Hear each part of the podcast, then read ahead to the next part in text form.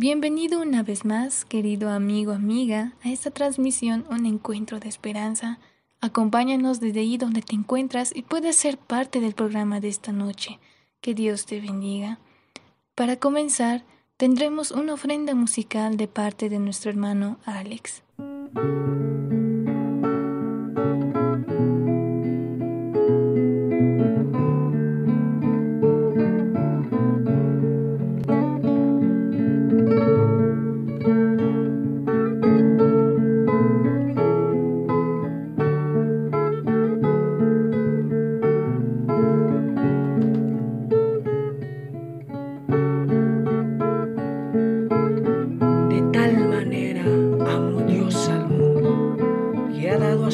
único Hijo para salvarnos, porque la paga del pecado es muerte, mas la vida eterna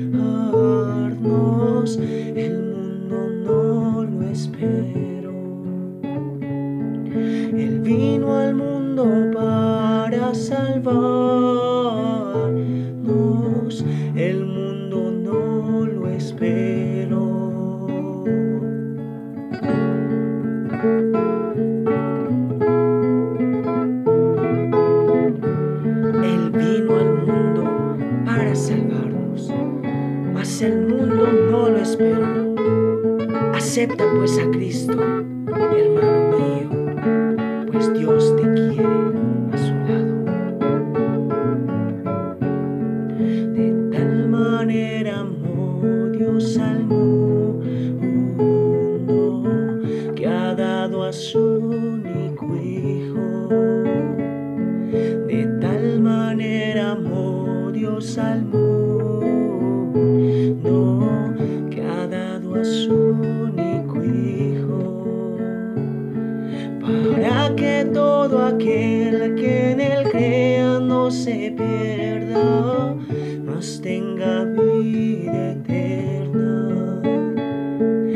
para que todo aquel que en él crea no se pierda, mas tenga vida eterna.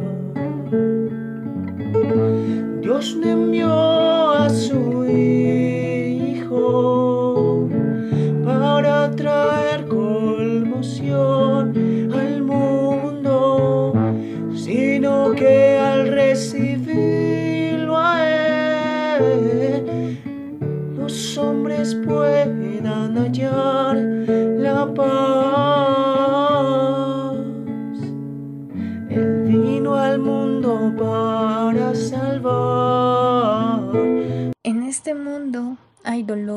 conflictos, tristezas y llantos, pero el amor tan grande como el de Jehová, que dio a su único Hijo para salvarnos y que al recibirlo podamos hallar la paz y todo que en él crea no se pierda, mas tenga vida eterna.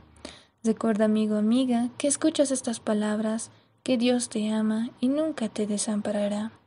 Ahora, continuando, debemos prepararnos para el mensaje de esta noche. Para ello, Debo mencionar que después de la muerte de Esteban se levantó una gran persecución tan violenta contra los creyentes de Jerusalén que esto se esparció por la tierra de Judea y de Samaria. Vale mencionar a Saulo que destruía o asolaba la iglesia, que él entraba por las casas y sacaba y llevaba a los hombres y a las mujeres a la cárcel. Y en cuanto él dijo, yo ciertamente había pensado deber hacer muchas cosas contra el nombre de Jesús de Nazaret, lo cual también hice en Jerusalén, y yo encerré en cárceles a muchos de los santos, y muchas veces, castigándolos por todas las sinagogas, los forcé a blasfemar, y enfurecido sobremanera contra ellos, los perseguí hasta en las ciudades extrañas. Ahora muy bien, amigo, amiga, podamos escuchar este gran mensaje que tenemos preparado esta noche. Muy buenas noches, nos sentimos muy felices, muy contentos por dirigirnos a todos nuestros amigos que nos escuchan a través de este medio. Hoy, hoy vamos a seguir estudiando este hermoso libro de los hechos del Espíritu Santo.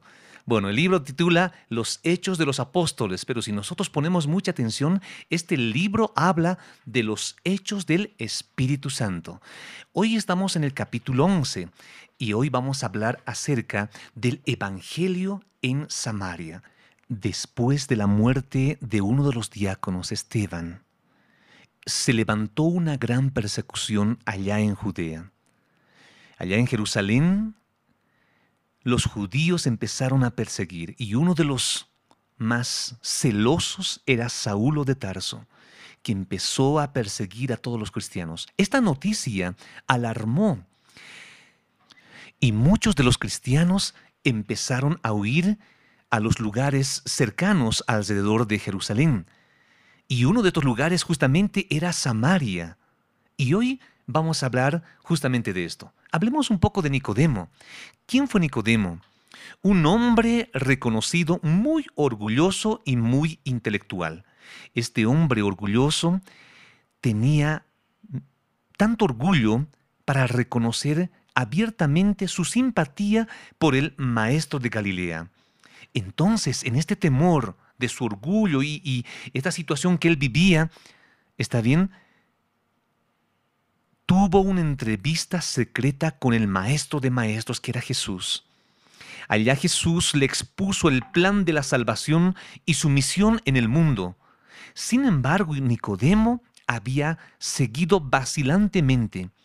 Ocultó la verdad en su corazón. Por tres años hubo poco fruto aparente. Pero aunque Nicodemo no había reconocido públicamente a Cristo. Repetidas veces había desbaratado en el Sanedrín las maquinaciones de los sacerdotes de destruirlo. Cuando al fin Cristo fue crucificado, Nicodemo recordó las palabras que le había hablado en la entrevista nocturna en el Monte de los Olivos. Y se recordaba como Moisés levantó la serpiente en el desierto, así es necesario que el Hijo del Hombre sea levantado. Y vio, y vio en Jesús el Redentor del mundo. En compañía de su gran amigo José de Arimatea, Nicodemo había sufragado los gastos de la sepultura de Jesús. Los discípulos habían temido mostrarse abiertamente como seguidores de Cristo, pero Nicodemo y José habían acudido osadamente en su auxilio. La ayuda de estos hombres ricos y honrados era grandemente necesaria en esta hora de tinieblas. Ellos habían podido hacer por su Señor muerto ahora lo que hubiera sido imposible para los pobres discípulos. Su riqueza, su influencia los habían protegido en gran medida de la malicia de los sacerdotes y gobernantes. La persecución que sobrevino a la iglesia de Jerusalén dio gran impulso a la obra del Evangelio. El éxito había acompañado en la administración de la palabra en ese lugar y había peligro de que los discípulos permanecieran demasiado tiempo allí desatendiendo la comisión del Salvador de ir a todo el mundo. olvidando que la fuerza para resistir el mal se obtiene mejor mediante el servicio. Comenzaron a pensar que no tenían ninguna obra tan importante como la de proteger a la iglesia de Jerusalén de los ataques del enemigo.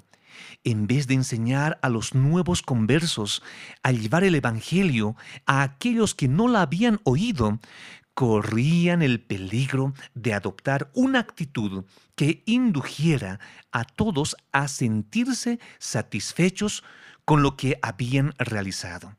Dios permitió que fueran perseguidos. Ahuyentados de Jerusalén, los creyentes iban por todas partes anunciando la palabra, la palabra de Dios. Al ser esparcidos por la persecución, salieron llenos de celo misionero, comprendían la responsabilidad de su misión, sabían que en sus manos llevaban el pan de vida para todo el mundo y el amor de Cristo los movía a compartir este pan con todos los necesitados. El Señor obró por medio de ellos. Doquiera iban, sanaban los enfermos, a los pobres, oían la predicación del Evangelio. Ahora hace su aparición uno de los siete diáconos. Felipe, así es, Felipe fue uno de los expulsados de Jerusalén. Felipe descendió a la ciudad de Samaria. Les predicaba de Cristo y las gentes escuchaban atentamente, unánime, las cosas que decía Felipe, oyendo y viendo las señales que hacía. Porque de muchos que tenían espíritus inmundos salían estos. Y muchos paralíticos y cojos eran sanados. Así que había gran gozo en aquella ciudad que es Samaria. El mensaje de Cristo a la samaritana, con la cual había hablado junto al pozo de Jacob, había producido fruto. Después de escuchar sus palabras, la mujer había ido a los hombres de la ciudad y les había dicho, venid, ved un hombre que me ha dicho todo lo que he hecho. Si quizá es este el Cristo. Ellos fueron con ella oyeron a Jesús y creyeron en Él, ansiosos de oír más, le rogaron a Jesús que se quedase con ellos. Por dos días él se detuvo allí, Jesús estuvo allí con ellos, y creyeron muchos más por la palabra de Jesucristo. Y cuando sus discípulos fueron expulsados de Jerusalén, algunos hallaron seguro asilo en Samaria. Los samaritanos dieron la bienvenida a estos mensajeros del Evangelio y los judíos convertidos recogieron una preciosa mies entre aquellos que habían sido antes sus más acerbos enemigos. La obra de Felipe en Samaria tuvo gran éxito y, alentando por ello, solicitó ayuda de Jerusalén a los apóstoles, dieron entonces más plenamente el significado de las palabras de Cristo. Y me seréis testigos en Jerusalén y en toda Judea y Samaria hasta lo último de la tierra. Hechos capítulo 1 versículo 8. Mientras Felipe estaba todavía en Samaria, un mensajero celestial le mandó que fuera hacia el mediodía al camino que desciende de Jerusalén a Gaza. Entonces él se levantó y fue. No puso duda el llamamiento ni vaciló en obedecer, porque había aprendido a conformarse con la voluntad de Dios. Ahora hablaremos de, de un etíope. Así es, hablamos del eunuco, gobernador de Candace, el cual era puesto sobre todos los tesoros que había venido a adorar aquí a Jerusalén. Se volvía sentado en su caso y leyendo el, el profeta al profeta Isaías, este etíope era hombre de buena posición y amplia influencia. Dios vio que una vez convertido, comunicaría a otros la luz recibida y ejercería poderoso influjo y una influencia en favor del Evangelio. Los ángeles del Señor asistían a este hombre eunuco que buscaba luz y le atraían al Salvador. por el ministerio del Espíritu Santo, el Señor puso en relación con quien podía inducirlo a la luz. Así es. A Felipe le puso que fuese al encuentro del, etíope y le explicase la profecía que iba leyendo. El Espíritu dijo, llégate, júntate junto al caso. Y una vez cerca preguntó Felipe al eunuco y le dice, ¿entiendes lo que lees? Y le dijo el eunuco, ¿y cómo podré si alguno no me enseñare? Y rogó a Felipe que subiese a la carroza y se sentase con él. El, el etíope estaba leyendo la profecía de Isaías referente a Cristo que dice, como oveja a la muerte fue llevado, y como cordero mudo delante del que le trasquila, así no abrió su boca. En su humillación su juicio fue quitado, mas su generación, ¿quién la contará? Porque es quitada de la tierra su vida. Entonces el eunuco preguntó, ¿de quién el profeta dice esto? ¿De sí o de otro alguno? Entonces Felipe le declaró la gran verdad de la redención, comenzando desde dicho pasaje de la Escritura, en el libro de Isaías, en el capítulo 53, leyó este pasaje que dice en el versículo 5, Mas Él fue herido por nuestras transgresiones, molido por nuestros pecados. El castigo de nuestra paz fue sobre Él, y por sus llagas fuimos nosotros curados. El versículo 6 del capítulo 53 sigue diciendo, todos nosotros nos descarriamos como ovejas, cada cual se apartó por su camino, y Jehová cargó sobre él la iniquidad de todos nosotros. Fue oprimido, aunque se humilló a sí mismo y no abrió su boca, como un cordero que se es llevado al matadero y como una oveja que delante de sus trasquiladores está mudo, tampoco abrió la boca. Maravilloso. El discípulo Felipe le leyó la Biblia y le anunció todo el Evangelio de Jesús. El corazón del etíope fue conmovido de interés cuando Felipe le explicó las escrituras y al terminar el discípulo, Felipe, el hombre, se mostró dispuesto a aceptar la luz que se le daba. No alegó su alta posición mundana como excusa para rechazar el Evangelio. Y yendo por el camino llegaron a un riachuelo, ahí en el camino, y dijo el eunuco, He aquí hay agua ¿Qué impide que yo sea bautizado? Y Felipe dijo, si crees de todo corazón, bien puedes. Y respondió el eunuco, dijo, creo que Jesucristo es el Hijo de Dios. Y mandó parar el caso, y descendieron ambos al agua, Felipe y el eunuco, bautizándole allá en ese mismo lugar. Con esta historia quiero que usted se imagine en este momento.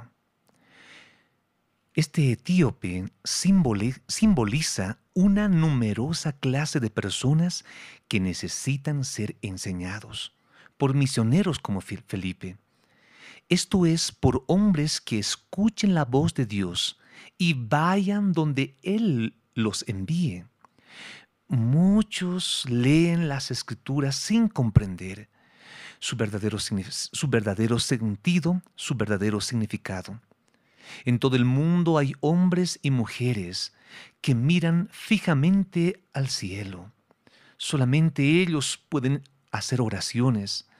Muchas veces llaman lágrimas y brotan muchas interrogantes en esas almas abatidas, anhelosas de luz, en súplica de gracia y de recepción del Espíritu Santo.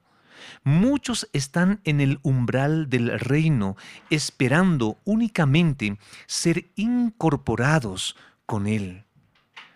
Un ángel guió a Felipe, a uno que anhelaba luz y estaba dispuesto a recibir el Evangelio. Muchos hoy también serán guiados a través de los ángeles los pasos de aquellos obreros que consientan en que, uno, el Espíritu Santo santifique sus lenguas. Dos, refine nuestro, nuestro hablar. Tres, y ennoblezca nuestros corazones. Son estos tres aspectos que el Espíritu Santo hará a aquellos misioneros que estén dispuestos a trabajar por Él. El ángel enviado a Felipe podría haber efectuado por sí mismo la obra en favor del etíope. Pero no es tal el modo que Dios tiene que obrar. Su plan es que los hombres trabajen en beneficio de sus prójimos. En la comisión dada a los primeros discípulos se hallan incluidos los creyentes de todas las edades. Todo el que aceptó el Evangelio recibió una verdad sagrada para impartirla al mundo. El pueblo fiel de Dios fue siempre constituido por misioneros activos que consagren sus recursos al honor del nombre de, de nuestro Señor Jesucristo y usan sabiamente sus talentos a su servicio. Pues ahora nosotros somos llamados. Quiero que tú te imagines este escenario. Así como el eunuco, solito, estudiando su Biblia, sin poder comprender. Hoy en día hay muchos jóvenes, muchas familias que se encuentran solitarios en su cuarto. Y saben, lo, más triste, ¿saben qué es? Ellos conocen la Biblia, saben pero sin darse cuenta siguen engañando, sin darse cuenta siguen siendo presa del enemigo. Muchos de ellos están sumergidos, están sumergidos en, el, en algún vicio, pero ellos conocen que es malo. Y lo maravilloso de todo esto es que hay un ministro del cielo. En ese hogar abandonado, en ese lugar triste donde viven niños que no tienen papás, en ese lugar donde hay padres de familia que aman a sus hijos, pero por causa de un vicio maltratan a sus hijos, maltratan a su esposa. Y en un momento de soledad ahí encerrados en sus cuartos, ellos reciben un poquito de luz. Sienten que lo que hacen es malo. Pero ahí está el enemigo, queriendo adormecer sus facultades, pero ese, ese brote de luz lo sabe un ministro que es el ángel. Y ese ángel de inmediato anuncia al, al Espíritu de Dios. El Espíritu de Dios lleva allá al santuario celestial. Allá buscan buscan a alguien que puede socorrer. Y de pronto ahí muchos ángeles se, se, aglomeran y dicen, yo, yo, yo voy, yo voy a ayudar, yo voy. Y sin duda, uno de los ángeles más poderosos son seleccionados para que puedan bajar a ese hogar, a ese cuarto, donde hay un creyente, una persona que está sufriendo Oh, apreciados amigos, este ángel poderoso baja en forma de rayo, dice la palabra de Dios, en forma de trueno, se dirige a realizar una gran misión de rescate. Pero es ahí donde el ángel no puede él predicarlo. Él tiene que buscar a un cristiano, a un creyente, para que sea el que termine la cadena de mando para que ese amigo familiar pueda ser rescatado, te necesita a ti, apreciado amigo. Te necesita, me necesita a mí, nos necesita, para que esa cadena de mando pueda completarse el rescate de acudir a muchos que están sufriendo en la soledad de un cuarto. Están sufriendo en la soledad de un vicio que no pueden romper.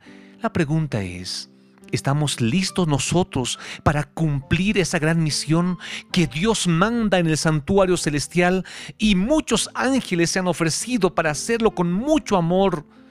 Y esos ángeles muchas veces quedan frustrados. ¿Saben por qué? Porque nosotros preferimos estar en nuestros placeres mundanales, en nuestras ambiciones mundanales Estamos tan entretenidos en la riqueza, entretenidos en hacer negocios y no podemos observar la gran necesidad que existe en el mundo de conocer a Dios, de conocer a quien, a Jesucristo que dio su vida para rescatarnos de las gazas del enemigo. Hoy el llamado es que nosotros estemos dispuestos para poder predicar la palabra de Dios, predicar el Evangelio, las buenas nuevas, que, que Cristo nos puede rescatar. Apreciado amigo, hoy la invitación está muy clara. No permitas que el mundo nos pueda esclavizar. No permitas que el enemigo, que es el príncipe de, estas, de este mundo, nos pueda desotar. Hoy acudamos a Dios. Hoy miremos al cielo y pidamos que su Santo Espíritu pueda cambiar nuestros corazones. Apreciado amigo, hoy te invito a que tú cierres tus ojos y podamos orar.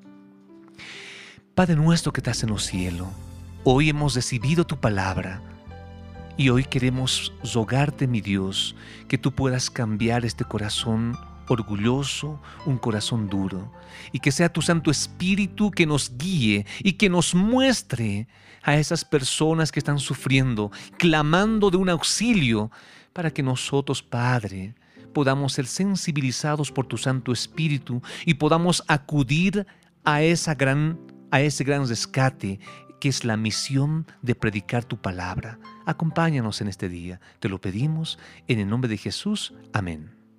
Amigo, amiga, recuerda que todo el que ha recibido a Cristo está llamado a trabajar por la salvación de su prójimo, tal como nos menciona Apocalipsis 22, 17. Y el espíritu y la esposa dicen ven, y el que oye diga ven. Es un error fatal suponer que la obra de salvar almas depende solamente de la Iglesia. Recuerda que el humilde y consagrado que cree en el Señor, que le ha dado esa preocupación por, los, por su prójimo y por las demás almas, incluso debe ser animado por aquellos a quienes Dios ha confiado con mayor responsabilidad y recuerda que nunca estarás solo y que Dios siempre te estará acompañando. Y si eres un líder, un dirigente de la iglesia, has de comprender que la comisión de Salvador se da a todo el que cree en su nombre.